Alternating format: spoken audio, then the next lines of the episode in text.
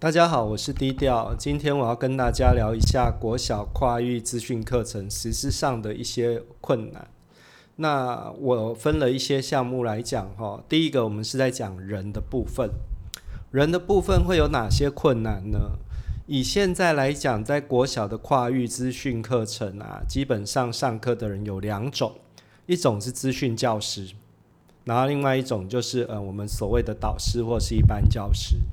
那以资讯教师来讲，其实就有一点先天不足哈，后天失调的感觉。不是说他的专业能力不够，问题就出在于他就是往专业的部分去训练。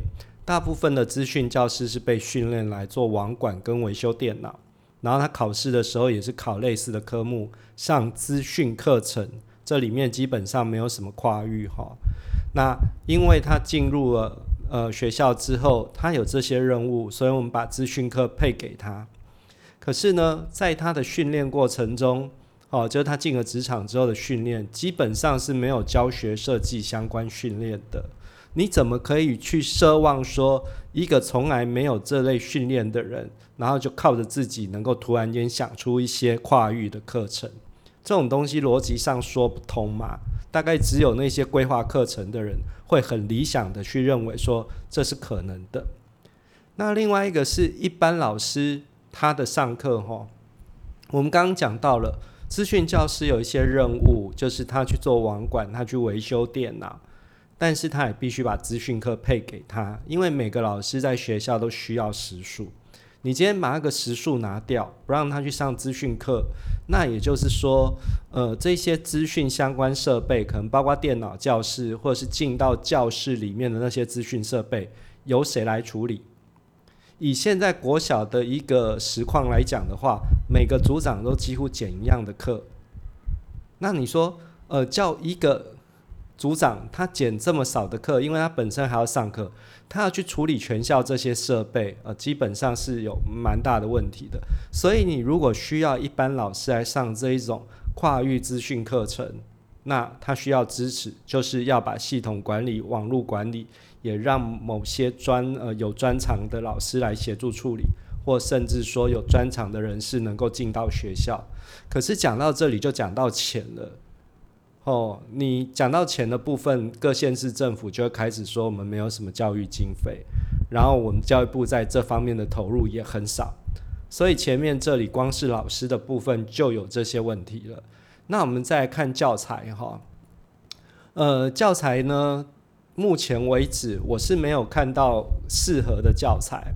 那因为资讯老师以往上课的时候，主要是上软体或者是一些服务，甚至去上那个开发版之类的，所以呃，有时候他们就会直接引用书商的一些书籍里面那些学习内容啊、学习表现，基本上都已经把它写好。那可能呢，某些规划单位就说，那我就找一些很厉害的教师去把教案弄出来。哦，这个真是滑天下之大稽。我只要把教案丢给你，你就会教。你骗我，那我丢教案给你，你交给我看一下，不可能嘛？因为里面可能就诶，我在哪个点去引发学生动机？我怎么去引导学生？然后怎么帮学生检核？学生的反馈我怎么处理？这些东西不是丢了教案就可以的，也不是录一些影片就可以的。那你说他们可以共备啊？经费跟时间呢？好。因为我们就觉得说，我们都有很大的理想，可是，在经费跟时间的这些配套上，却从来不给我们。这个是基必须为基层单位讲话，他不是不动，而是你总不可能要求说一个人呃去做教育，做到连在家里的生活全部都要去把那个整个家里的心力全部投在那上面，这样不对。他没有充分休息，没有家庭生活，他怎么有办法再把那些心力拿来贡献教育呢？哦，所以这一块我们也是必须再去思考了。那教材的部分，我觉得如果真的有心要做，是应该要提供教材，甚至是提供说，诶，有一些老师示范怎么教，这样比较有可能。因为你说要基层的老师自己再去长这些东西，我是觉得难度也很高啦。另外就是设备的流动性跟妥善度，就我们刚刚讲过的，你要一般老师上，你要给他支持哈。那当然，我们跟三明不大一样，三明大概就是我我把问题提出来之后就事后不理了。可是，呃，就一个比较负责的教育现场人员来讲的话，我们应该提出一些建议哦，给中央地方呃中央单位去规划，看怎么改善。以目前我看到的东西是，首先我们资讯课程必须分流。哦，第一个部分是资讯，还是有一些基础的东西要练习，这一块可以交给资讯老师，绝对没有问题。资讯老师可以上得很好。你说那一个 PC 啊，或者是平板相关的基础应用，这交给资讯老师。另外一个资讯融入的部分，就可以思考说，是由资讯老师，然后学会跨域的思维来上课，还是由一般老师就他本身的专长，再加入一点点资讯的应用，这都可以。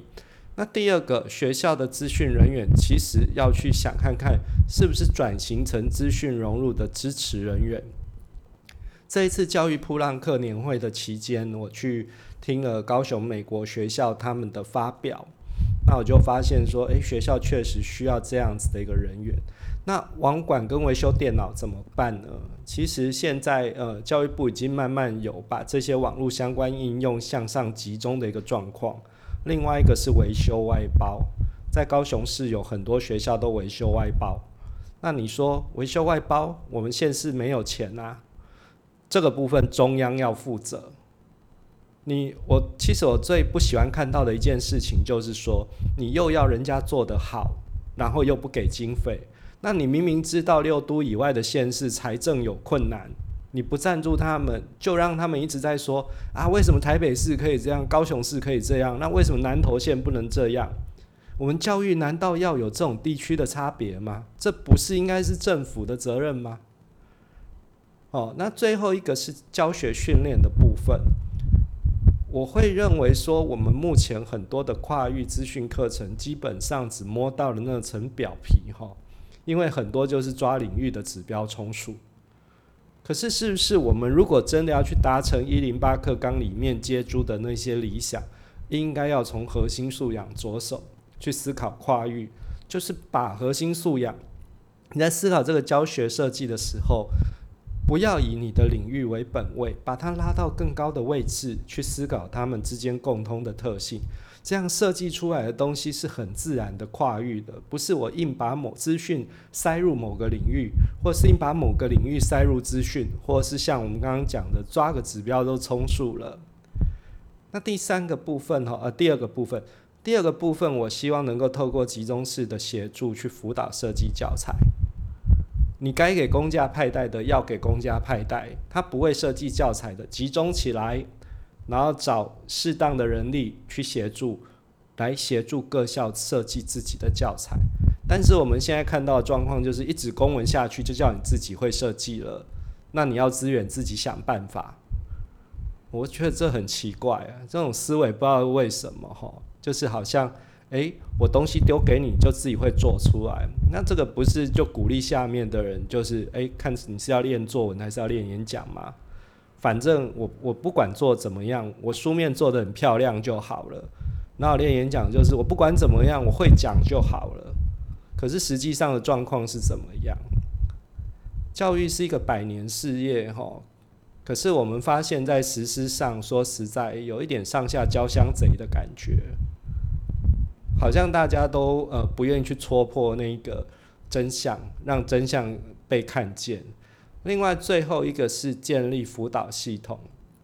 其实我这阵子去高中资源，我发现一件蛮有趣的事情是，他们有很多的工作圈。就是我上完课之后回去，这个工作圈还是持续在关注你，然后大家可以交换一些讯息。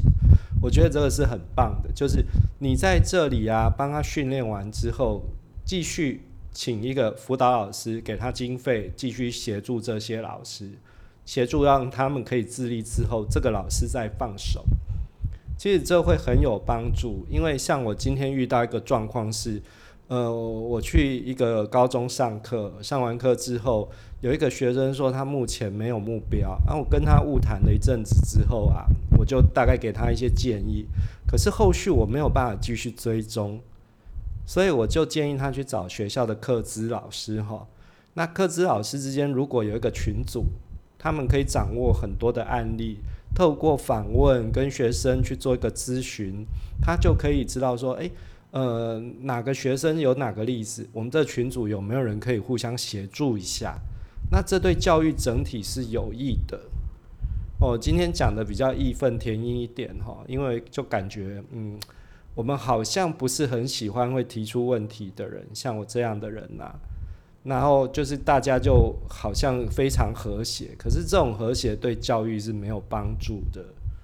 我们倒希望说大家能够去面对问题，去解决它。那如果中央你再不愿意去出人力跟经费，其实我觉得你讲再多都是白谈，没有用的。这个是我的想法哈。那能不能去实现，我不知道。可是。以我来讲的话，我会慢慢去调整我的课程，变成跨域资讯课程。我也会会把它分享出去，因为我知道说，呃，我自己做了可以影响我的学生，然后我如果分享给一些老师，也可以影响他的学生。那慢慢我们就会产生变化。可是这个跟中央完全没有关系，因为这是老师自发的行为，请你不要拿我们的。哦，辛苦的东西去当做你的正绩，因为你根本没有投入啊！你这样你好意思吗？我今天讲的比较气愤一点哈，但是实际状况好像就是这个样子。好，晚安。